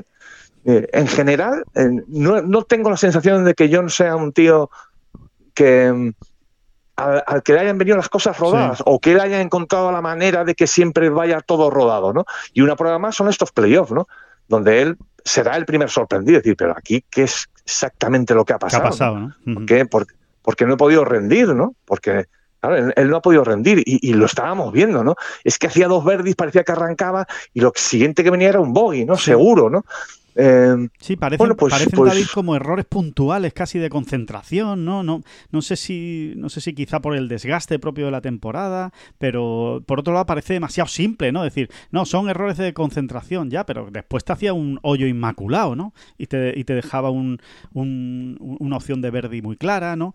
Eh, no sé, eh, quizá también al final es muy simple todo, ¿no? O, simplificarlo todo eh, es también llegar a la conclusión de que tampoco el pater le ha acompañado en los playoffs, ¿no? Que, al final es fundamental y, él no, no ha tenido. Sí, pero, pero, pero, luego por otro lado le veías, por otro lado le veías jugar y no estaba pateando mal, entonces es todavía más duro de digerir porque dices, no, es que estoy fuera en los greens. Les pasa a los mejores jugadores del mundo. de repente estás fuera de ritmo en los greens, de, de todo, o sea, empieza no, no ha sido el caso. No, a, que pateado muy bien. Eh, incluso ese sábado áspero y pestoso, mm, es que pateó muy bien. Yo por lo menos siempre tuve esa sensación, que bien le, robaba la bola, que bien la tocaba, y una corbatita para aquí, otra corbatita para allá, una bola asomada eh, en un par cuesta abajo. Rozando eh, hoyo, rozó muchísimo hoyo el sábado. Sí, sí, sí, totalmente. Con pads muy bien tirados y muy complicados, ¿no? Pero claro, necesitas ese impulso, lo ha tenido Hopland. El que gana todas las semanas lo tiene. Claro. Pa, un puro de 8 metros. Toma, ahí queda eso pa, o un puro de 9 metros, uno de 5, uno de 7, uno de 8, pa, pa, pa, dos, tres por vuelta. John no ha tenido eso, ¿no? Eh, y, sí, eh, Sí. podemos estar todo el día dándole vueltas, ¿no? y, insisto, y las causas no salen solas. Eh, o sea, el análisis. Ojalá fuera todo tan simple. Claro, claro. Ojalá fuera todo mucho más simple, pero insisto, yo creo que a día de hoy todavía es John el primer sorprendido. Seguro, seguro, seguro. ¿Qué ha pasado? ¿Por qué no, no, he conseguido llegar a... Claro, sí, sí, sí, porque no he conseguido sacar resultado ¿no? de, lo, que, de lo que he hecho. ¿no? Eh, bueno, lo siguiente... yo, insisto en que creo, lo que pasa es que esto también es un intangible y, cómo lo explicas o cómo armas la teoría. Yo insisto en que el síndrome Master de Augusta es algo que hemos visto repetidamente muchas veces, que está ahí, quizás porque sea el primer grande, y quizá más es el primer grande es porque es Augusta, ¿no? que al final es el grande más especial porque es el único que se juega siempre en el mismo campo. El aura que tiene. Mm. Eh, el aura que tiene, el, lugar, la mística, todo, ¿no? Eh, em, pero claro, también es, es, como un análisis que aparentemente puede parecer muy frívolo o muy superfluo, ¿no? Muy simplón. Pero ocurre, la verdad es que ocurre. Muchos ganadores del máster quedan luego muy tocados, muy cojos. y, y a John le ha pasado eso, o sea, seamos claros, o sea, ya lo hemos sido, ¿no? En esta bola provisional, pero John desde, desde el máster no ha conseguido rendir de una manera más o menos consistente mm, a como lo estaba haciendo antes, ¿no? Es, creo que eso, eso es clarísimo, ¿no? Totalmente, totalmente, y ahí están los, datos. No ha conseguido cuadrar una semana completa, eh, cuatro rondas de golf, ¿no? De, eh, seguidas al, nivel que nos tenía acostumbrado antes del máster, que por otro lado era eh, brutal ese, ese, nivel, ¿no? Pero es cierto, no, no, no se ha acercado, ¿no? A ese, a ese nivel. Y la siguiente pregunta, David, es la Ryder Cup que al final es lo siguiente que está en el horizonte. John va a jugar antes en Wentworth, en el BMW PGA Championship, pero claro, evidentemente el gran torneo que queda en el horizonte de aquí a final de temporada, la gran cita, es la Ryder Cup. Imagino que, que, claro, que, ahora a John lo que le toca es pasar página, dejar atrás estos playoffs y prepararse para la Ryder Cup porque tiene que ser uno de los pilares del, del equipo europeo en la cita de Italia. Sí, cada vez más pilares, eso sí, ¿eh? porque, porque el de Hopland, con, con las patas esas que tienen Hopland, los hombros. Le, le queda muy bien lo de pilar. O sea, tiene una pinta de pilar que, echa para atrás, Víctor Hopland. De rugby, de hecho, tiene pinta de pilar de rugby. Físicamente, vaya, vaya muslámenes que gasta el, el noruego. sí, sí. Así que de pilar y espaldas anchas, efectivamente. Pero hablando en serio, sí, sí, eh, eh, importante, eh, muy importante para Europa que realmente quede confirmado ese otro gran pilar, ¿no? Porque, porque hacen falta pilares. ¿Quién, vamos a dejar de decir ya pilar y pilares porque me empieza a resultar extraño. Cimientos. no, hacen falta, hacen falta jugadores, hacen falta jugadores, sí, sí, que den un paso adelante. O sea, que, que no todo recaiga sobre Rory McIlroy y John Ram, ¿no? Que parece que hace, hace nada, como quien dice, era todo John Ram y Rory McIlroy, son los faros, son los guías. Bueno, que, que, que tiene que haber más, que Hoffland tiene que dar ese paso adelante, Fleetwood tiene que dar ese paso adelante, Hatton, por supuesto, tiene que ser un jugador muy importante también en la, en la Ryder Cup. En fin, que, que, aquí todos tienen que asumir su responsabilidad, ¿no? Lo, lo, que tú dices muchas veces, ¿no? No mires al de al lado, ya conseguirá este el punto. No, no, el punto lo tienes que ganar tú. Y el otro, pues a ver si también lo puede ganar. Pero aquí cada uno tiene que ganar su punto. Sí, sí, así es, ¿no? Y, da mucho juego. Parece que no, pero el poder poner a Hopland. Mm, o sea, darle la responsabilidad de una pareja, digámoslo así, ¿no? Eh, John Ram en otra, Rory en otra, te da mucho juego en, todas esas sesiones de cuatro partidos de four Soms y four Balls, ¿no? Es muy, es, muy importante que, que, así ocurra, ¿no? Totalmente. Eh, creo, creo de verdad que, que, todo lo que ha ocurrido en esos playoffs, de verdad lo pienso, ¿eh? ¿eh? no es una manera de, quitar, de quitarnos de encima el, marrón. De verdad pienso que todo lo que ha ocurrido en esos playoffs no debe o no tiene por qué influir, en, directamente en la radio, incluso en, la parte positiva. Es decir, ahora uno piensa, bueno, Hoblan no hará otra cosa que no sea sus cinco puntos. Pues tampoco, pues tampoco. Mm. No creo ni, ni, ni, que para mal ni para bien eh, todo lo que ha ocurrido hasta aquí, hasta estos playoffs, por ejemplo, eh, vaya a tener una, una un peso directo, ¿no? una trascendencia directa en, en, las Riders. ¿no? Entre otras cosas, David, porque es que realmente, eh, tal y como está montado el mundo del golf, es que queda mucho para la Ryder. queda un mes, concretamente, para que empiece la Ryder Cup. Y aunque parece poco, realmente en golf es mucho. En, golf, eh, de un mes para otro, puedes estar en plena forma o empezar en un, en un momento bajo. Eh, o sea sí, sí, así es. Ahí ya cada uno se conoce y tendrá que buscar la manera. Por ejemplo, Rory decía que, aunque, bueno, realmente está saliendo una lesión, ¿no? Una lesión que ha ido que ha ido manejando como ha podido eh, durante la misma semana en East Lake, del, Tour Championship. Empezó muy mal, muy pillado en ese lado derecho. Eh, bueno, incluso él dice que no, ¿no? que en ningún momento pasó por su cabeza la idea de retirarse porque no era tan grave, no era tan grave, pero ha, ido mejorando, mejorando. Bueno, pero, pero incluso pensando en su maltrecho físico, digamos, pensar que ahora va a jugar dos torneos, pues uno podría pensar, Rory, ahórratelo, ¿no? Que está la Ryder. Y él no, no, él dice que, que es su manera también de preparar la Ryder, que a él le viene muy bien. Eh, eh, jugar esos dos torneos, recordemos Open de Irlanda y Wentworth, eh, para afinar para afinar más su puesto a punto. Bueno, ahí cada uno ya se eh, conoce, Se conocerá, ¿no? Claro, sí. Y, lo hará de una manera o de otra, ¿no? Por ejemplo, Hofland seguramente pues va a parar más. Hofland, de hecho, es que no va a jugar hasta la, hasta la Ryder Cup, ¿no? Eh, eh, lo decía, ¿no? Que él, que él ahora mismo prefiere tomarse descanso y, parar, ¿no? después de estas tres semanas. Claro, ya depende cada uno cómo, cómo llegue. John lo que va a jugar es Wentworth, como, como ya lo hemos dicho, ¿no?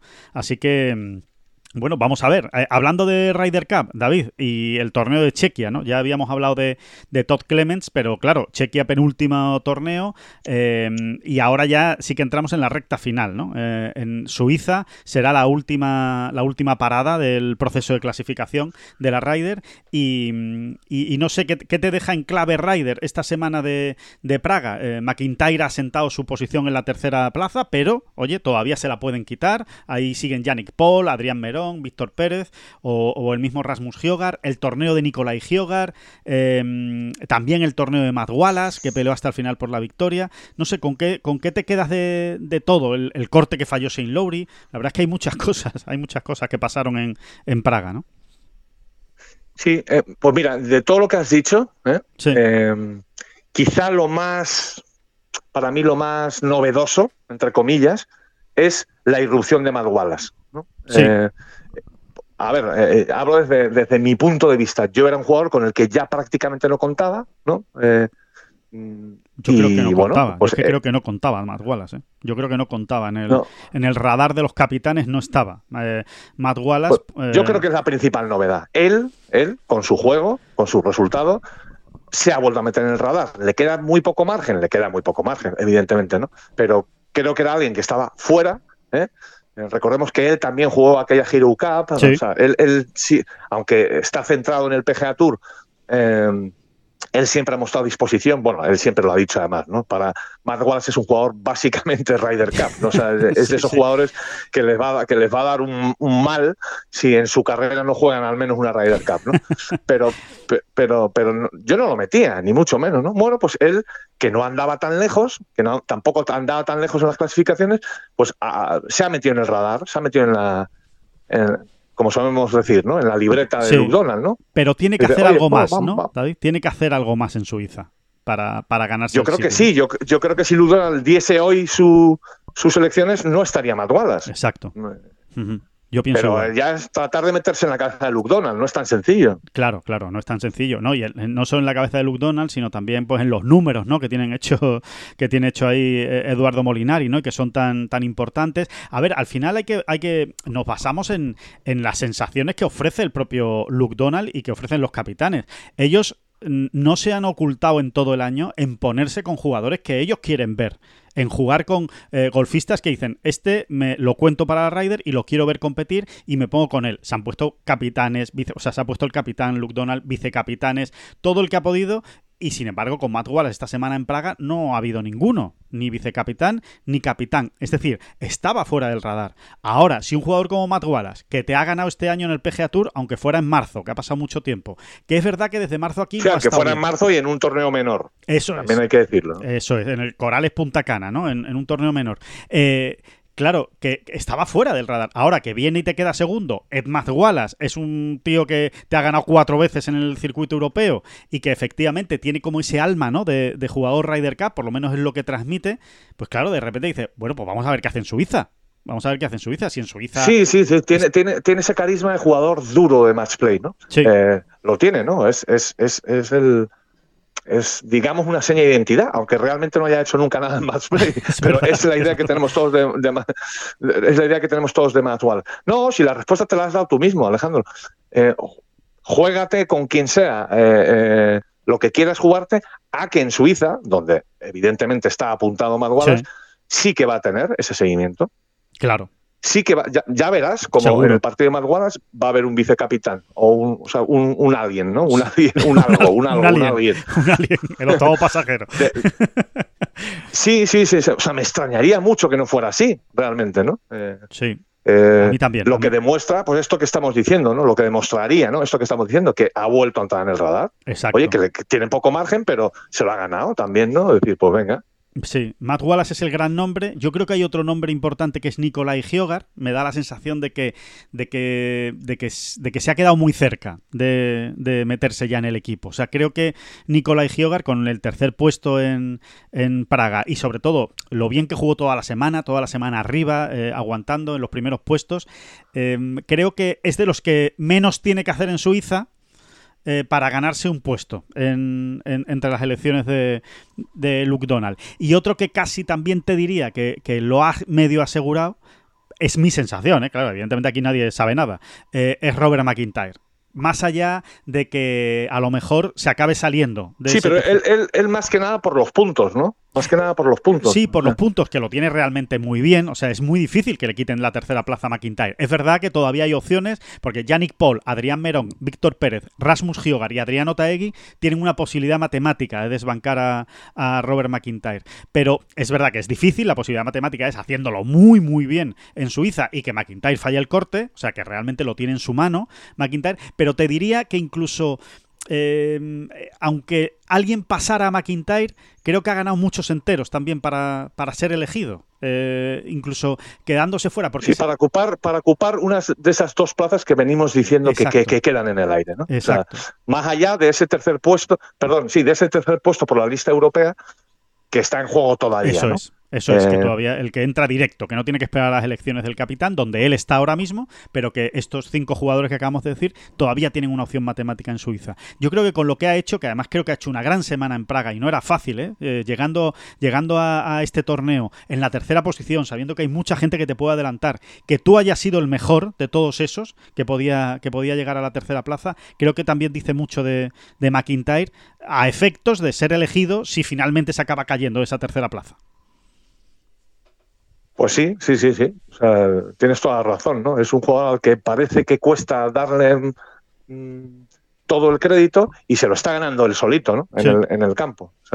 Primero porque a estas alturas del año Ryder, que es que está ya acabando, eh, creo sinceramente que ser poseedor ahora mismo de una plaza por tus propios medios, ese tercer puesto que decíamos de la lista europea, tiene un mérito tremendo, ¿no? Y es y se hace difícil comprender que, que se haría difícil comprender que Luke Donald no le dé, no le conceda alguna de sus elecciones, quedándose fuera en el último momento y se supone que, en cuarta posición, ¿no? Digamos, ahí, ¿no? A las puertas, ¿no? Sí. Cuando realmente es un jugador que efectivamente ha dado, ha dado mucho juego en, los últimos meses, ¿no? Y, mucho juego en el sentido de que ha jugado muy bien. Ha jugado muy bien, sí, sí, sí, totalmente. ¿Y, con Lowry qué hacemos, David? Con Shane Lowry porque realmente eh, se ha puesto en una situación complicada eh, el irlandés, fallando el corte en, Pues mira, con Lowry, una pena que no me puedas ver. Con Lowry hacemos lo que estoy haciendo yo ahora mismo, que es ponerse de rodillas, ¿eh? ponerse, ponerse de rodillas y rezar y rezar. Y dice, ya, pero es que yo soy agnóstico y no rezo. Bueno, pues no pasa nada. Puedes escenificarlo también, no te preocupes. ¿eh? amniótico. Yo es que, yo, soy amniótico. Yo es que no rezo. Bueno, vale, es una manera de hablar. Usted me entiende, usted me entiende.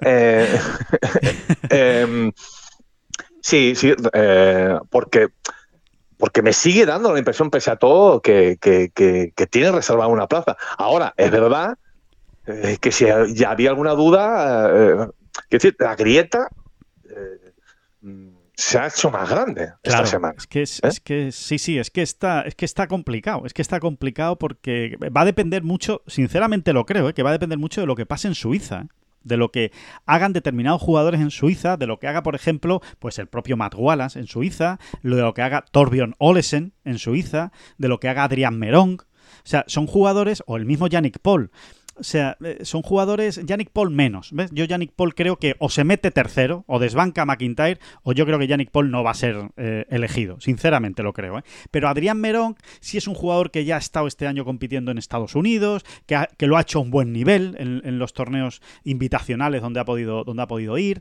Rasmus Hyogar, pues si tienes a Nicolai como Rasmus Hyogar lo haga bien en Suiza, te lo vas a plantear seriamente llevártelo también. Es decir, creo que eh, Olesen ni te cuento, es que Olesen le da por ganar en Suiza y creo que va a estar en la Ryder Cup. Eh, y si no ganar, a lo mejor hasta quedando segundo. Eh, es decir, creo que hay una serie de nombres ahí que le pueden hacer la puñeta a, Lowry y que, lo y que lo pueden sacar, pero que ahora mismo está él y lo tendrían que sacar, ¿no? Con la actuación en Suiza, por decirlo de alguna manera. No sé si me he explicado bien o fatal. Sí, no, te has explicado fenomenal, pero, pero yo sigo pensando que ahora mismo la preocupación de los del capitán y los vicecapitanes es de qué manera le encuentro un hueco eh, eficiente a Lowry en mi equipo. Ya. Eh, ¿Con quién le vamos a poner de pareja? Em, sí, o sea, eh, lo sigo pensando, pero igual estoy absolutamente equivocado, ¿no? Sí, ¿cómo consigo sacar el máximo rendimiento de Lowry en la Ryder, no? bueno, realmente, realmente creo que, que, este torneo en Chequia sí que ha sido importante en este sentido. Creo que desde luego pensaban así antes de que em, empezase el juego en Chequia, en República Checa, y ahora, eh, bueno, eso, que la grieta se ha hecho un poco más grande, porque dices, oye, ya estamos cerca de la Ryder, eh, sí, un mes es mucho, pero nos vamos acercando y Lowry sigue sin dar señales de, de, excelencia, ¿no? de excelencia, sí, ¿no? Sí, sí, de excelencia. Y Es que falló el corte en el Open, es que aquí lo ha hecho muy mal, eh, bueno... sí, sí, no está bien, es que no está bien. Es que no está bien, esa es la realidad. Ahora bien, no está bien porque precisamente está bloqueado por las ganas que tiene de meterse en la Ryder Cup. Claro, todo eso lo tienen que hablar. Igual en el momento en el que le digan, no, a ver, Shane, tú tranquilo, que, que, estás en la Ryder Cup, que vas a estar, igual también se libera y consigue sacar eh, de nuevo su mejor golf. Igual es un tema... Bueno, yo creo que algo parecido a eso ya le han dicho. ¿eh? Claro. Eh, aparte que nosotros, ¿eh? vamos a ponernos la medalla, Alejandro, manejamos eh, más que información clara y directa, ¿eh? si manejamos algo más que sensaciones en todo esto. Sí, sí, sí. Y a, Son Lowry, yo creo que algo, un mensaje parecido al que acabas tú de, explicar, ya se le ha dado. En el sentido, yo creo que, que Luke Donald le dijo, mira, tranquilo, Son, tranquilo, tú estás ahí, eh, pero vente a jugar a República Checa, ¿no? Y me das más argumentos y tal. Lo que pasa es que, claro, con lo, que nadie cuenta eh, cuando uno está hablando de estas cosas es con que Son Lowry precisamente Son Lowry vaya a fallar el corte en República Checa. ¿no? Claro. Y lo que haga encima es ofrecer más dudas, ¿eh? en lugar de. Sí, sí, es como me cago en la mar, Son, no me hagas esto. claro. y, Sean, mira a Luke y dice: Pero si es que no tenía que venir, Luke, si es que no tenía que venir. Claro. Si yo tenía que haber hecho como Justin Rose, que quedarme en mi casita tranquilamente. Si es que te lo estaba diciendo cuando estábamos el otro día con la con el refresco. sí, sí. República Checa ni que República Checa. Pero sí, sí, sí, sí, o sea, que, pueden pasar muchas cosas, ¿no, David? Que es, un, que es una semana muy interesante Suiza y todavía pueden pasar muchas cosas en el equipo de la Ryder Cup. Que es que hay muchos años en los que yo recuerdo últimamente que la Ryder es, bueno, vamos a ver qué pasa con esa última plaza, dos últimas plazas, pero es que ahora te diría que hay hasta tres, eh, tres en el aire, tres, cuatro si contamos con la matemática, digamos, de McIntyre, ¿no? Hay tres, cuatro plazas en el aire que, que no suele ser habitual que haya tantas. Entre otras cosas, y perdón por la estupidez que voy a decir ahora mismo, o sea, que me acabo de dar cuenta, porque también es verdad que nunca había tenido tantas elecciones un, capitán europeo, ¿no? Tiene seis elecciones y claro, eso abre todavía mucho más el debate, claro. Sí, sí, así es. Y, bueno, eh, bueno, por otro lado es un, aliciente, oiga usted, sí, sí. oiga usted que no, no para las semanas fenomenal, un aliciente fenomenal con R. Oye, dos cosas rápidas para acabar, David, que se nos está yendo de las manos esta, esta bola provisional. Eh, eh, hablando de Ryder, mañana eh, da las elecciones Zach Johnson. Eh, seis elecciones también. tienen que estar, en teoría, entre estos 1, 2, 3, 4, 5, 6, 7, 8, entre estos nueve jugadores, creo yo, yo te lo digo y tú me dices, pues no o sí, entre estos nueve que son Koepka, Jordan Speed, Cameron Young, Colin Morikawa, Keegan Bradley, Sam Vance, Ricky Fowler, Justin Thomas y Lucas Glover. Son nueve jugadores para seis plazas. De estos, de estos nueve, a mí los tres que sinceramente ahora veo más fuera que dentro son Sam Vance, que sinceramente creo que no va a entrar, Lucas Glover, que lo ha hecho muy bien, pero no sé si tan bien como para acabar entrando en el equipo, y Cameron Young creo que está más fuera que Keegan Bradley ahora mismo. Pero claro, esa es la gran duda que tengo. ¿Cómo lo ves tú? A ver, yo te lo voy a hacer, eh, te lo voy a contar en pasiva. O sea, ¿quiénes creo que van a entrar? Brusco Epka seguro. Sí. Jordan Speed seguro. Dos. Colin Morikawa seguro. Tres. Creo que Keegan Bradley se lo ha ganado. Cuatro. En estos playoffs. Y luego Cameron Young. Cinco. Y Redoble de tambores, por favor. ¿Eres capaz, de hacerme un redoble de tambores? Algo así. A ver. Oye, ¿lo has hecho bien? Algo así. Eso, eso es más un comunicando. Muy bien. Muy bien. Muy bien. ¿Y? Y yo voy a decir Justin Thomas. Deja fuera a Ricky Fowler. Deja fuera No me lo creo ni yo. El disgusto. No me lo creo ni yo. El disgusto. o sea, según te lo estoy diciendo, según te lo estoy diciendo, no me, lo, estoy, no me lo estoy creyendo. si es que, ¿para qué digo yo nada? Si según te lo estoy diciendo, Alejandro, no me lo estoy ni creyendo. Pero sí, te, voy a meter ahí a, a a Justin, Thomas. o sea, me dejas fuera a Ricky Fowler. Vaya disgusto que le acabas de dar a, medio Estados Unidos. Sí, bueno, Justin Thomas, cuidado, ¿eh? Tampoco, no, tampoco va mal. Sí, sí. Tampoco va mal servido en apoyos, ¿no? Y en, y en, ganas, ¿no? De que, de que se meta. Mm, sí, dejó fuera a Lucas Glover también. Oye, que el, tipo estaba ahí con un coraje enorme, ¿no? Hasta el último momento luchándolo, ¿eh? Enorme, sí, sí, sí. Pero es verdad, a mí también me parece lo mismo que a ti, que al final se le ha quedado un pelín corto el esfuerzo, ¿no? Bueno, más que el esfuerzo, que eso no se le ha quedado corto, yo creo que, ha hecho un, esfuerzo sobrehumano precisamente. Mm, no el esfuerzo, sino los resultados. Se le han quedado un poquito cortos al final, ¿no? Un poco cortos, sí. Ha sido una gran reacción, pero ha sido muy al final. Aquí la cuestión es Keegan Bradley, ¿no? Yo a Keegan Bradley siempre le veía como el patito feo entre los candidatos para esas elecciones, porque creo sinceramente que lo era, y, me da la sensación de que Keegan Bradley Se lo ha eh, sí, ha dado el golpe sobre la mesa que había que dar, eh, que él tenía que dar, ¿no? A mí me parece, David, que se puede, que la gran sorpresa puede ser que se quede fuera Cameron Young. Es, sí. Es, lo, que me parece, pero, pero bueno, en fin, son sensaciones, porque no ha jugado muy bien últimamente, en fin, y, porque realmente hay dos tíos fuera de mucho peso, como Ricky Fowler y Justin Thomas. Justin Thomas ha jugado aún peor que Cameron Young, pero claro, es Justin Thomas. Y Ricky Fowler sí creo que ha estado mejor que Cameron Young, ¿no? Entonces, no sé, me da la sensación de que si por algún lado débil de la cuerda se puede romper, es por Cameron Young. Yo estoy de acuerdo contigo y veo Yo creo que está, yo creo yo creo que está muy bien tirado esto que dices. ¿eh? O sea, lo de Cameron Young, eh, al final, por ejemplo, yo lo estoy metiendo por, por donde le veo ahora mismo situado, ¿no? Que es que está muy bien situado, las cosas como son. Y, eso es por algo. Y eso es por algo. O sea, eso es porque él ha hecho una mejor temporada que todos estos que estamos hablando que van por detrás. Pero claro, eh, si es por estado de forma, ahora mismo, pues eh, vamos a ver. Es, va a estar bonito también. Mañana saldremos de duda. Mañana es cuando da las elecciones eh, Zach Johnson. Así que es otro. Sí, o sea, sí, el hecho de Young de no haber jugado el Tour Championship, hombre, le resta, ¿no? Le resta. Claro. Claro, claro, sí, sí.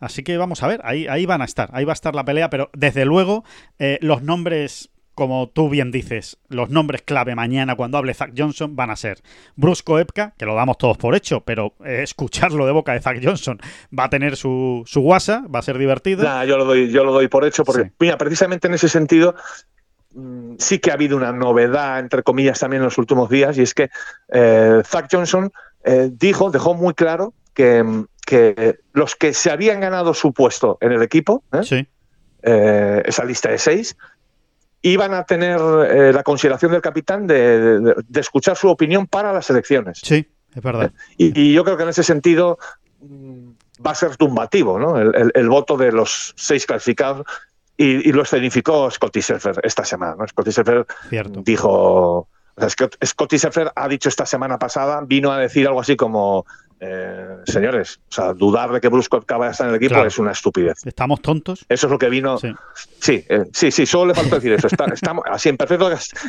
en perfecto castellano, además. ¿eh? Pero ¿estamos tontos o qué?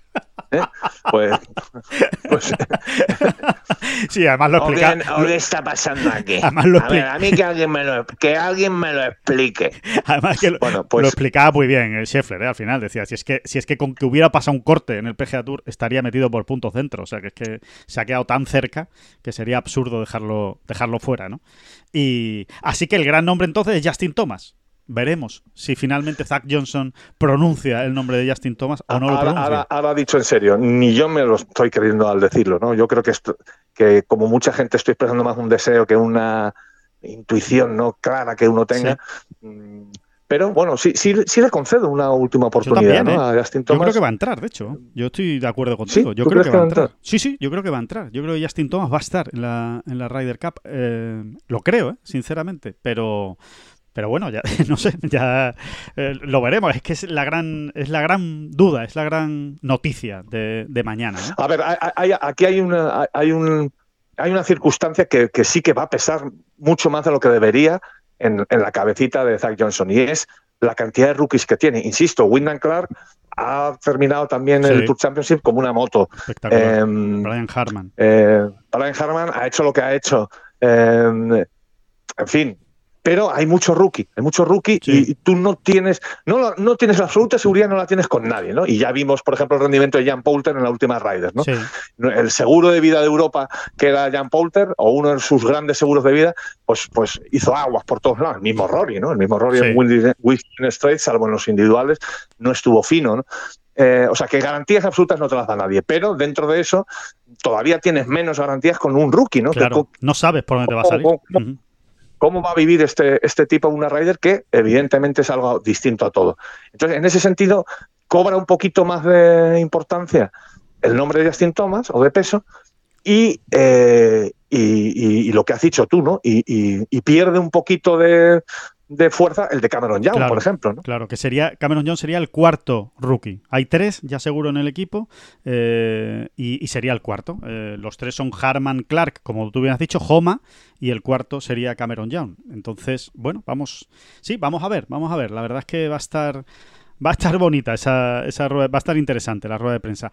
Y, por último, ya que estamos hablando de, elecciones, eh, que hoy, no mañana, sino hoy se cierra el equipo americano de la Solheim Cup. Ya están las nueve primeras eh, clasificadas y falta por saber las tres elecciones de Stacy Lewis que las va a dar a conocer hoy. Las clasificadas son Lily Abu, Alison Corpus, Megan Kang, que ganó este, esta noche, en, este domingo en, en Canadá, Nelly Corda, Rose Zhang, Lexi Thompson, Andrea Lee, que ha sido la última en clasificarse, Jennifer Capcho y Daniel Kang.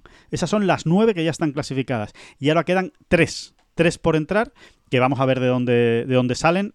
Eh, las quinielas dan por seguras a Angel Jean y a Ali Ewing. Esas dos, prácticamente todo el mundo dice seguro que va a estar en, en la Solheim. Queda por saber quién será esa jugadora número 12. Puede ser Alison Lee, puede ser Cheyenne Knight, puede ser Lisette Salas, Ryan O'Toole, en fin, son eh, las candidatas, ¿no? O, las que suenan para, para, entrar ahí en esa, en esa Solheim Cup. Hoy saldremos de dudas eh, en, en unas horas, lo vamos a, lo vamos a saber. Así que nada. ¿Qué sería una, qué sería una Solheim sin, sin Lisette Salas? Tiene que elegirla. totalmente, totalmente. Oye, y más en España. Eh, para una jugadora en Estados Unidos que habla español, la verdad es que estaría, estaría bien. No hay que descartarlo, ¿eh? que sea la gran sorpresa. Está lejos, es verdad, de las clasificadas, digamos, o de las, del ranking. Está lejos en el ranking, pero bueno, no deja de ser Lisette Salas, como tú dices, ¿no? Así no, te voy a decir una cosa, ¿eh? Te voy a decir una cosa, te voy a decir una cosa. Dígame, Que no habías caído. ¿A qué, no habías que No, hombre, el debut de Rose Zhang en una Solheim Cup en España, sí. pues, pues me recuerda al debut de Tiger Woods en una Ryder Cup en España. Pues no, es una cosa muy curiosa. No había caído. Con todos, los con todos los paralelismos que se han hecho entre uno y otro, la Rose Zhang, la Tiger Woods, eh, del, eh, eso, del golf femenino, es una cosa muy, muy, muy curiosa. Es increíble, es increíble. Porque, porque si me dijeses tú, no, si es que la Ryder y la Solheim se juegan mucho en España. es que es la primera vez. Van y vienen, ¿eh? van y vienen, ¿verdad? Oye, ¿dónde se juega la Solheim este año? Pues mira, si este año se juega en, en, en el Centro Nacional, en Madrid. No, no, no, no, no, no. No, no, las Ryder y la Solgen no se juegan mucho en España. La Solgen todavía no, de hecho, no se ha jugado nunca y la Ryder ocurrió solo una vez, ¿no? Y, tiene, tiene bemoles el asunto, ¿no? Espectacular es una cosa muy curiosa. Sí, sí, sí, espectacular esa conexión y además a unos kilómetros de distancia, ¿eh? Eh, entre la Ryder y la Solgen, que no, que no hay mucho, que no hay mucho. Así que... Mega, mega aliciente por si faltaba alguno, ¿eh? Para esta Solgen Cup en finca cortesín.